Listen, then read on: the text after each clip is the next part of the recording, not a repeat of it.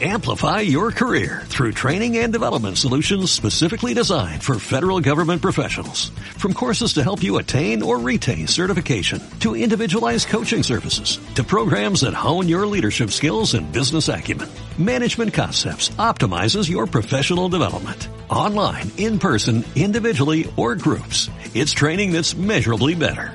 Learn more at managementconcepts.com. That's managementconcepts.com. desayuno.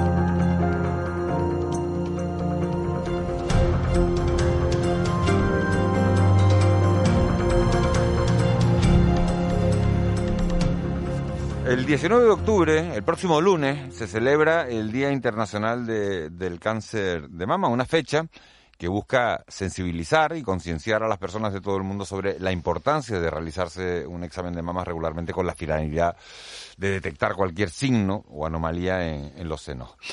Según datos de la Organización Mundial de la Salud, el cáncer de mama representa el 16% de todos los cánceres en pacientes femeninos y desde hace años parece ir en, en crecimiento en cuanto a estadísticas. Hoy vamos a compartir nuestro tiempo de desayuno, nuestro tiempo de nuestro segundo café del día porque empezábamos Mari Carmen Monfante, muy buenos días. Buenos días. Presidente, presidenta de, de Amate. Empezábamos nosotros a las seis y media, pero este es el primer café, bueno, metafórico que nos tomamos eh, por la mañana. Eh, Encantada de estar aquí, como siempre.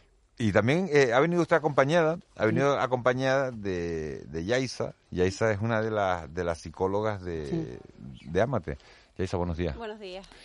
Eh, ¿Qué esperan ustedes de, de- del lunes, del día que Pues internacional del cáncer de mama? esperamos sobre todo visibilidad. Visibilidad porque es importante que la gente se acuerde que esto pasa, que está pasando y que está, está creciendo. Cada día crece más el, el número de afectadas de todo tipo y afectados, que también hay hombres con cáncer de mama, tanto jóvenes como mayores, que han llegado ya a la asociación. Y esperamos eso, ser visibles, porque este año, entre que no nos dejan poner muchos puntos de información, entre que no podemos estar haciendo eventos, se ha suspendido todos los eventos de todo el año y ni, ni nuestros famosos desfiles y todo lo demás, pues somos como invisibles. Pero el cáncer sigue ahí. Aquí todo se habla de COVID, pero el cáncer sigue creciendo y seguimos estando ahí pasándolo mal por, la, por las circunstancias que estamos viviendo. Eh, el COVID, Mari Carmen, ha, ha complicado toda la situación. Anoche estábamos Claro. en un programa de televisión, de Televisión Canaria, en esta Sí. casa, y se decía, hablábamos con eh, el jefe de oncología del Hospital La Paz de, de Madrid, y nos decía, es que los tratamientos oncológicos, por culpa del COVID, se han retrasado no solo en Canarias, sino en toda España.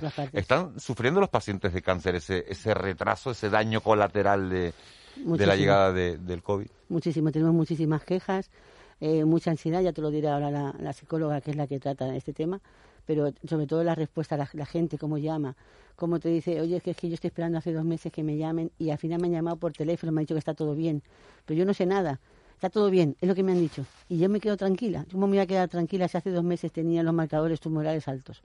¿Cómo me quedo tranquila con una llamada, está todo bien?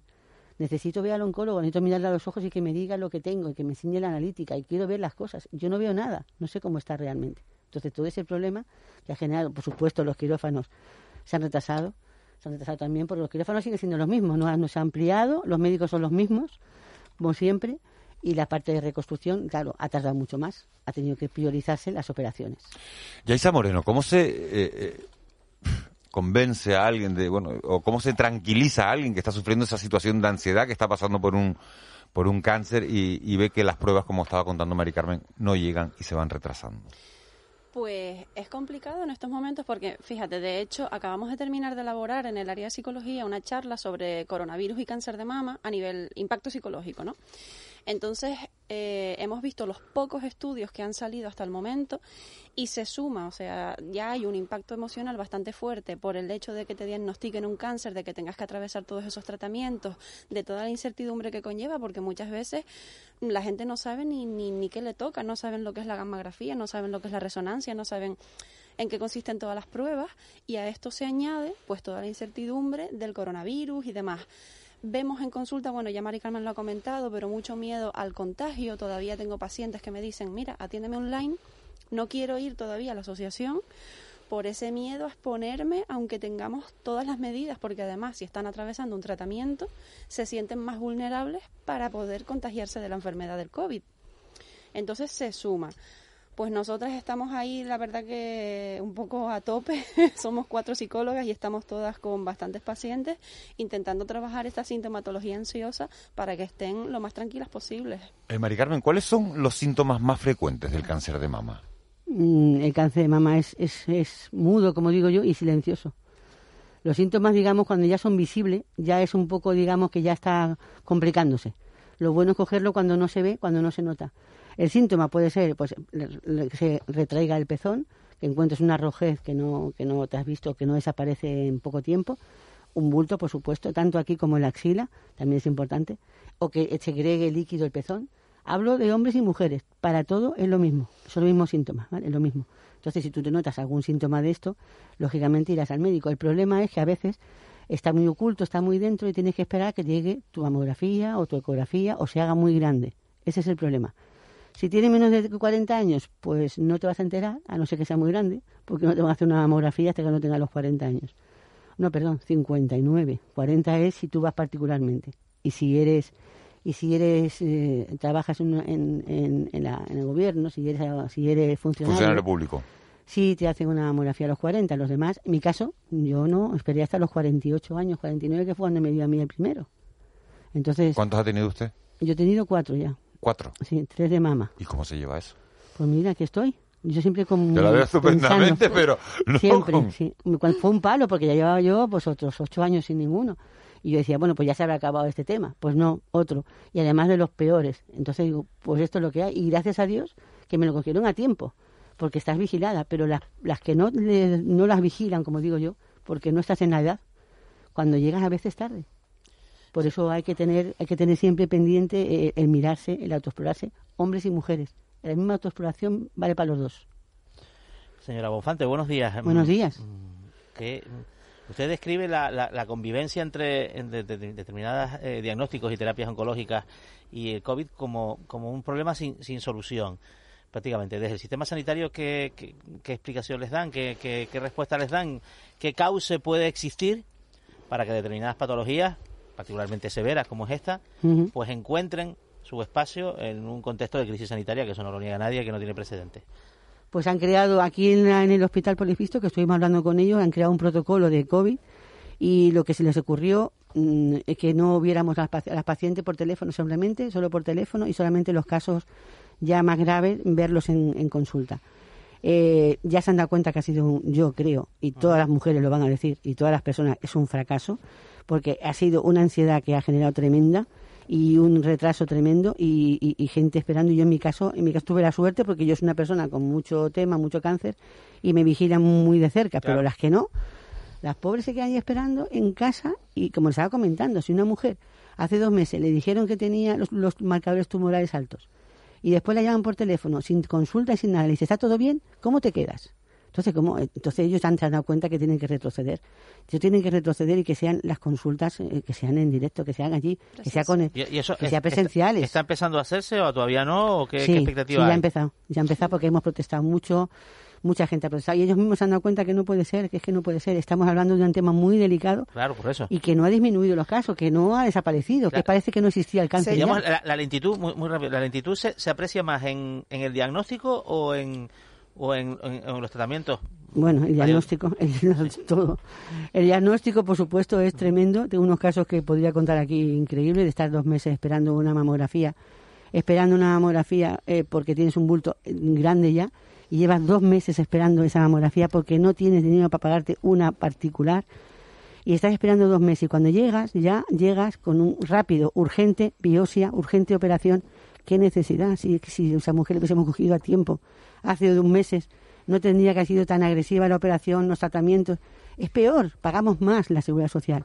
Es mucho más duro. No, yo pienso que no tiene que ser así, tiene que ser una, una respuesta rápida, como están haciendo en, en todas partes. Yo ya te digo que yo nunca me quejo de la seguridad social en general, porque yo soy usuaria, me he operado un montón de veces por allí, todos los cánceres, y yo no tengo ni, ni la mínima queja. Pero ahora es un problema, estamos viviendo una situación muy difícil para las personas afectadas. ¿Cómo, eh, buenos días, señora Buen Bonfante. día. ¿Cómo, cómo está funcionando eh, el programa de mamografía de oficio que nos hacen a todas las mujeres entre los 50 y los 69? Creo que es. ¿Cómo está funcionando eh, eh, en este momento de pandemia? Sí. pues está funcionando igual, ellos siguen haciendo las mismas mamografías, lo problema es que está no tienen personal, eh, lo sé porque me, me, ocupo de llamar yo con las mujeres para pedir una mamografía en el programa. Es muy difícil que te cojan el teléfono, muy difícil. Tienes que ir directamente a lo mejor a, otro, a otro departamento para buscar una mamografía. Yo he llamado desde las 8 de la mañana hasta las 11 con el teléfono, tun, tun, tun, y no lo coge y hay que acercarse a algún sitio para que te lo den. Pero ellos están, siguen funcionando, las mamografías se hacen, el sitio donde lo hacen es fantástico, tienen unos medios que no lo tienen en ningún sitio, en ningún sitio, como hace la mamografía. Como hace, es el mejor sitio donde te puede hacer una mamografía, pero claro, tienes que tener de 59 a 69 años, a 79 años, de, de 50, perdón, a 69 años. Ese es el problema. Ustedes han pedido, eh, otras organizaciones por lo menos, no sé si es el caso propio de ustedes, eh, que se amplíe la edad, ¿no? Que Sí, se amplíe ese, claro. ese, ese rango porque porque hay, hay mujeres jóvenes que Sí. sufren la Sí, enfermedad. parece que en los últimos años se ha detectado como un aumento ¿no? De- Sí, del casi, porcentaje sí. de, de- de mujeres Casi- jóvenes. casi el in- 30%. Incluso, incluso menores. Sí, sí, 30% menores. Hay un caso que me contó mi oncólogo, una niña de 9 años y otra de 12 en, la- en el hospital. ¿Pero esto es porque hay más diagnóstico o porque la incidencia de la enfermedad es mayor? Es mayor, por supuesto, cada año es mayor. Nunca ha sido menos, siempre ha sido más. Cada año ha sido aumentando. ¿Pero porque hay más pruebas o porque la incidencia crece? Hombre, hay más pruebas, está claro. Es como todo. Ahora en el COVID, ¿cuándo hay, cuándo hay más pues por COVID? por Ahora, eso. porque hay más pruebas. Es un, es un ejemplo perfecto. Claro, es lo mismo. Eh, yo le quería preguntar a, a Yaisa Moreno. Pero perdona, perdona Sí, un momento perdón. nada más que me perdona, porque me, me quedé con una cosa que no me quiero olvidar. Lo que estabas hablando tú de los 69, ayer, anteayer, llegó una persona acá, una, una persona, amate, 75 Exacto. años. Con un cáncer gigante de mama, pero claro, ya dice, a mí a 69 me dijeron que ya no tenía que ir más al médico. Nunca me han mirado. Y ahora tengo, bueno, tenía los, tiene los ganglios linfáticos, tiene la mama, porque esta mujer no tiene derecho a que la miren ya más. 69 años se acabó. Cuando hemos visto en el hospital que vamos por, todos los días allí, bueno, ahora no podemos ir. Vamos, mujeres de 90, de 80, de 70, que no son los más. ¿Qué hacen? Los más que son de 50 a 69. Y es lo que se trata. Como siempre, es la mayoría. El número, la cantidad, es como las enfermedades raras. Pues esto es lo que más, de 50 a 69, ahí vamos. Los demás, pues ya, ya irán saliendo como puedan. Perdona que te he interrumpido, pero quería Sí. decir esto. Mm, eh, no, yo quería preguntarle eh, a Yaisa Moreno por la situación social en relación de las enfermas y sus familias y enfermos en relación con la crisis económica que, que- que estamos viviendo, Mm. ¿no? Pues ¿Cómo? fatal. Los ayuntamientos están desbordados, pidiendo ayudas por todas partes, un montón de empresas han cerrado, entonces nos encontramos mucho en consulta, personas que económicamente mm, bastante mal, están viéndose ahora mismo muy, muy apuradas. Y encima de eso, o sea, por ejemplo, me viene el caso de una chica que tenemos en el sur que la diagnostican, está en tratamiento, en medio del tratamiento surge la pandemia, su, su empresa quiebra y ahora ella está un poco en el limbo. El otro día la derivé con el trabajador social, con- bueno, le toca con, con Silvia, porque dice ahora mm, tengo que pas- pasar a cobrar una IT, ¿no? La, la incapacidad. Y eso sí se lo tiene mm, que dar el, el organismo, no la, no la empresa, pero está súper preocupada porque dice, ¿y cuando a mí me den el alta médica, qué hago? ¿De dónde cobro? Porque ya la empresa quebró.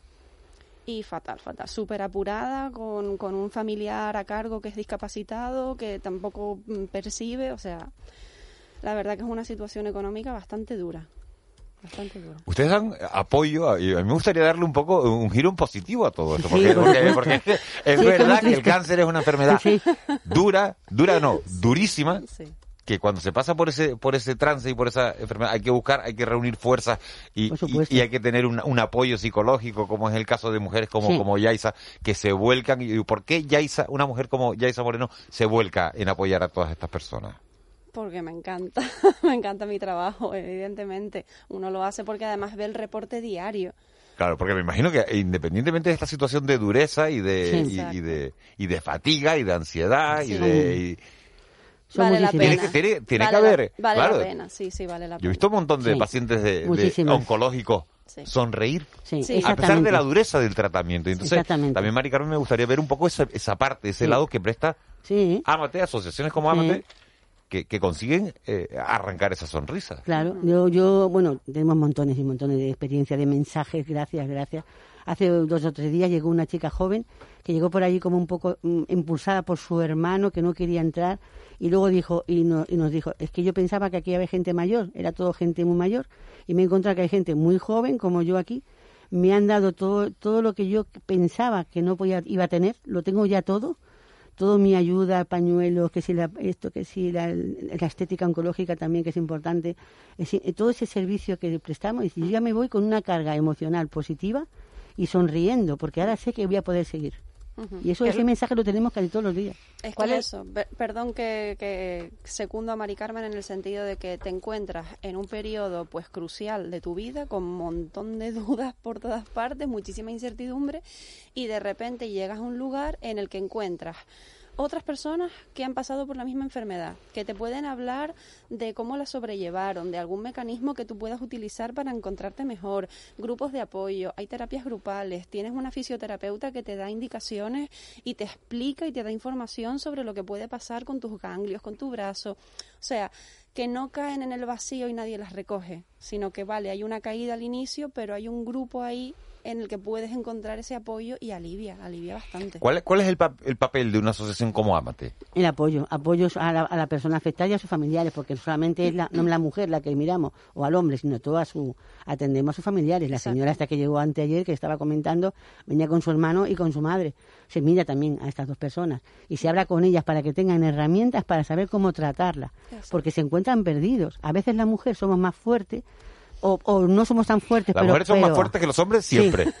Pero siempre- ¿Cómo, cómo que a veces? En general, el, vamos, el 90% de los Pero casos. intentamos y no lo digo por quedar bien, yo creo que todos lo sabemos, Claro. ¿no? Es decir, pero somos como somos los digamos que la, la, la, la- la persona que protegemos a la familia intentamos estar más fuertes de lo que somos en general para que ellos se sientan bien y esa carga emocional la llevamos tratando y estamos bien estamos bien para que ellos estén bien En muchos casos sí, ¿eh? pero Si las, ellos- mujeres, las mujeres tendemos a, a- Sí. a- a no ir al médico. No, no tanto como Sí, lo... no. Hombre, hablo de las pruebas hablas de las pruebas hablas de las pruebas No, me para ir a refiero, esto? me refiero a, a ese tópico de que las mujeres aguantamos, aguantamos y que vamos al médico ya cuando vamos, cuando ya no podemos más, ¿no? Si ese hay de tópico todo, es hay de todo. Hay gente que Hay realmente no va, ¿verdad? Hay gente que no va al médico. La señora que vino el otro día ya hizo, ya fue con, bueno, mm, no te lo cuento cómo fue, y dijo, es que yo pensaba que esto, que da miedo, ¿y cómo le cuento a mis hijos? ¿Y cómo le cuento que son pequeños? ¿Cómo le cuento a mi marido que un problema, situación que tengo ahora tan grave con mi madre? Eh, lo he dejado pasar. Lo deja, Ella no se pone en primer lugar, se pone después de lo que tenga que hacer. Ese es el problema de las mujeres, que no somos los lo que nos cuidamos a nosotros. Y tenemos que pensar que para cuidar hay que estar bien. Y eso es una cosa que tenemos que, ellas se encargan de, las psicólogas, de decírselo. Tú tienes que estar bien para poder cuidar. Exacto. Y es una cosa muy difícil, que nosotros, mm, ayer se lo comentaba también a esta mujer, ser que nos cuiden, porque no estamos acostumbrados a que nos cuiden, estamos acostumbrados a cuidar. Y es un papel que no nos gusta y que no nos llevamos. Entonces intentamos estar bien. Que es verdad, perdón, que, que efectivamente hay algunas que tienen Sí. miedo a ir al médico y demás, pero también lo que tú decías antes, Mari Carmen, que es- también es que hay muchos cánceres silenciosos. Sí. Entonces, como no lo notan, no van. Y hay muchas que llegan diagnosticadas y cuando nosotras en la entrevista inicial les preguntamos, bueno, ¿y cómo te lo detectaste? Pues en la prueba rutinaria. Es que me tocaba la revisión.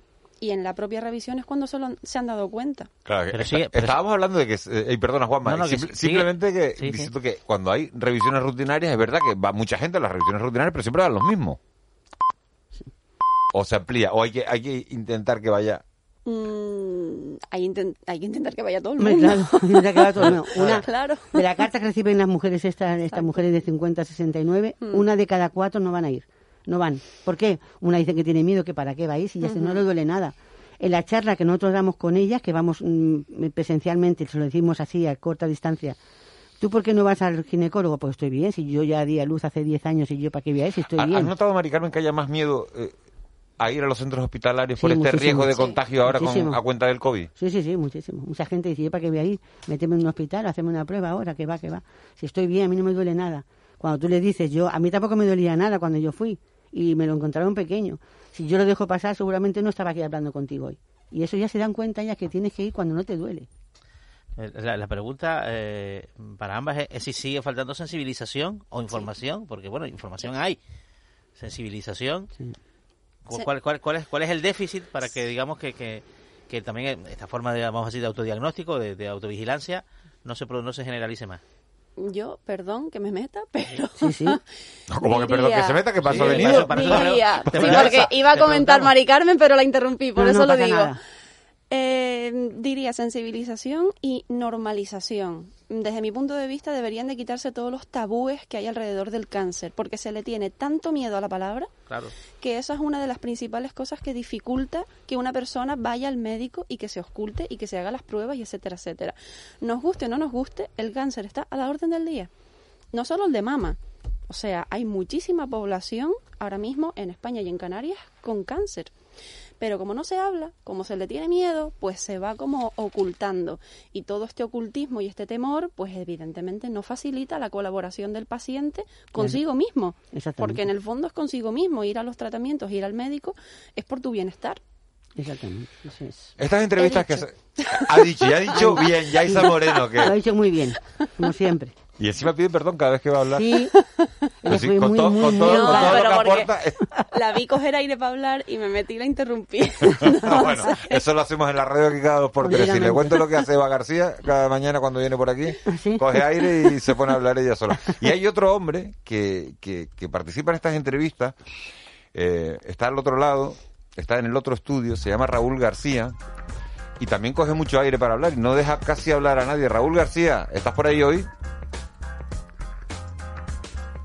Ahora está cogiendo aire. Viste que he dejado segundos para que tú hablaras, ¿eh? Sí, O sea, no sí, siempre sí, me sí. criticas. Buenos días, ¿cómo Yo estás, amigo? yo sabía, sí, sí, aquí con Mari Carmen y con Yaisa. Encantado de saludarlas a Mari Carmen, a día. Yaisa, a Ángeles Igualmente. también, a Juanma que lo tengo aquí cerca hoy, Buen a día, ti mi Miguel. Muy buenos días a todos. Oye, yo Eh, solo ¿tienes, te, iba, te iba a decir, ¿tienes alguna pregunta? Mira, tengo una cosa, creo que hoy eh, voy a darle un giro a la, a la sesión por, por quienes tenemos por ahí, que además me, me gusta ver la motivación, la, la, la valentía con la que se enfrentan a esta, a esta enfermedad que tanto miedo da escuchar, que parece que cuando uno va al médico y escucha eso el mundo acaba, pero me, me están demostrando a mí como oyente y también como participante de este tiempo de radio de que, de que se puede convivir con eso y que además hay energía y fuerza. Y más que una pregunta, voy a darle un regalo a ellas, a, todas las personas que están sufriendo eh, o, o compartiendo, diré, no sufriendo, compartiendo con esta enfermedad, una canción que me parece que es un himno para, para todas las personas que, que están cerca de, de- del cáncer, que es Vivir, de Rosalén y Estopa. Te la regalo Ah, me encanta, me encanta, me Preciosa, encanta, ¿sí o no? encanta. ¿He acertado o no? Sí, sí, puso sí, los pelos de totalmente. punta, se me han ¿Sí, puesto no? ya. Ya, Preciosa. Vale, pues no la he puesto todavía y ya está ahí así. Imagínate, Miguel, cómo Ya vas a acabar yo. tú. No, no, si Molina, cuando Molina la ponga... No, porque no, no, no. Molina la pone cuando yo se lo diga, Miguel. Ah, vale, vale. Bien, bien, bien, bien, bien, La aguantamos. Mira, 8.33, ¿qué, qué, qué, qué letras tan juntitas con esa música para motivar tanto como esto? Va, ¿eh?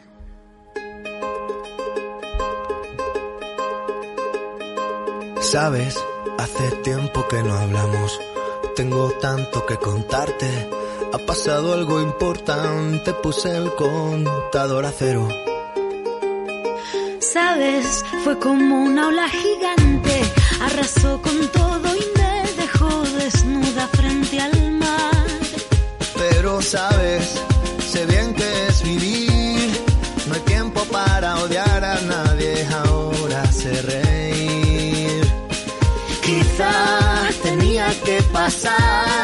No es justo, pero solo así se aprende a valorar. Y si me levanto y miro al cielo, doy las gracias y mi tiempo lo dedico a quien yo quiero. Lo que no me aporte lejos, si alguien detiene mis pies. Aprenderé a volar. Y si miro todo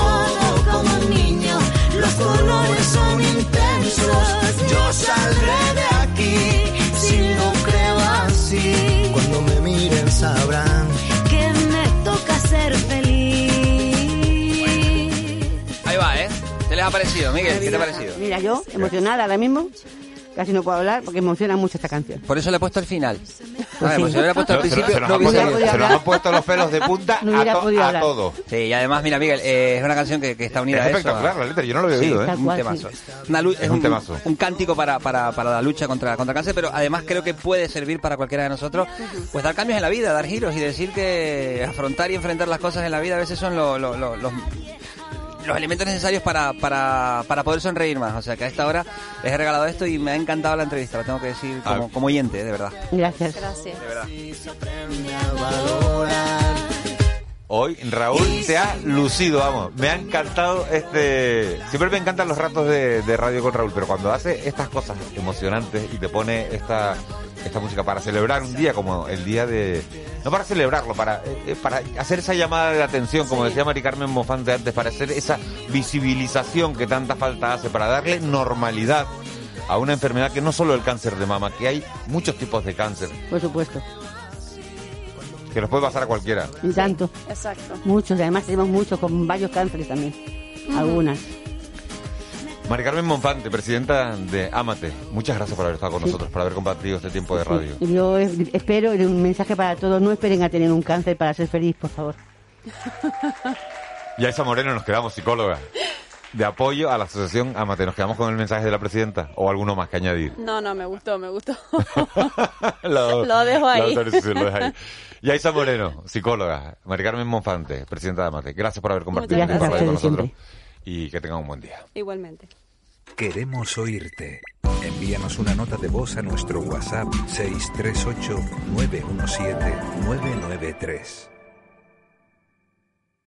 Amplify your career through training and development solutions specifically designed for federal government professionals. From courses to help you attain or retain certification, to individualized coaching services, to programs that hone your leadership skills and business acumen, Management Concepts optimizes your professional development. Online, in person, individually, or groups. It's training that's measurably better. Learn more at managementconcepts.com. That's managementconcepts.com.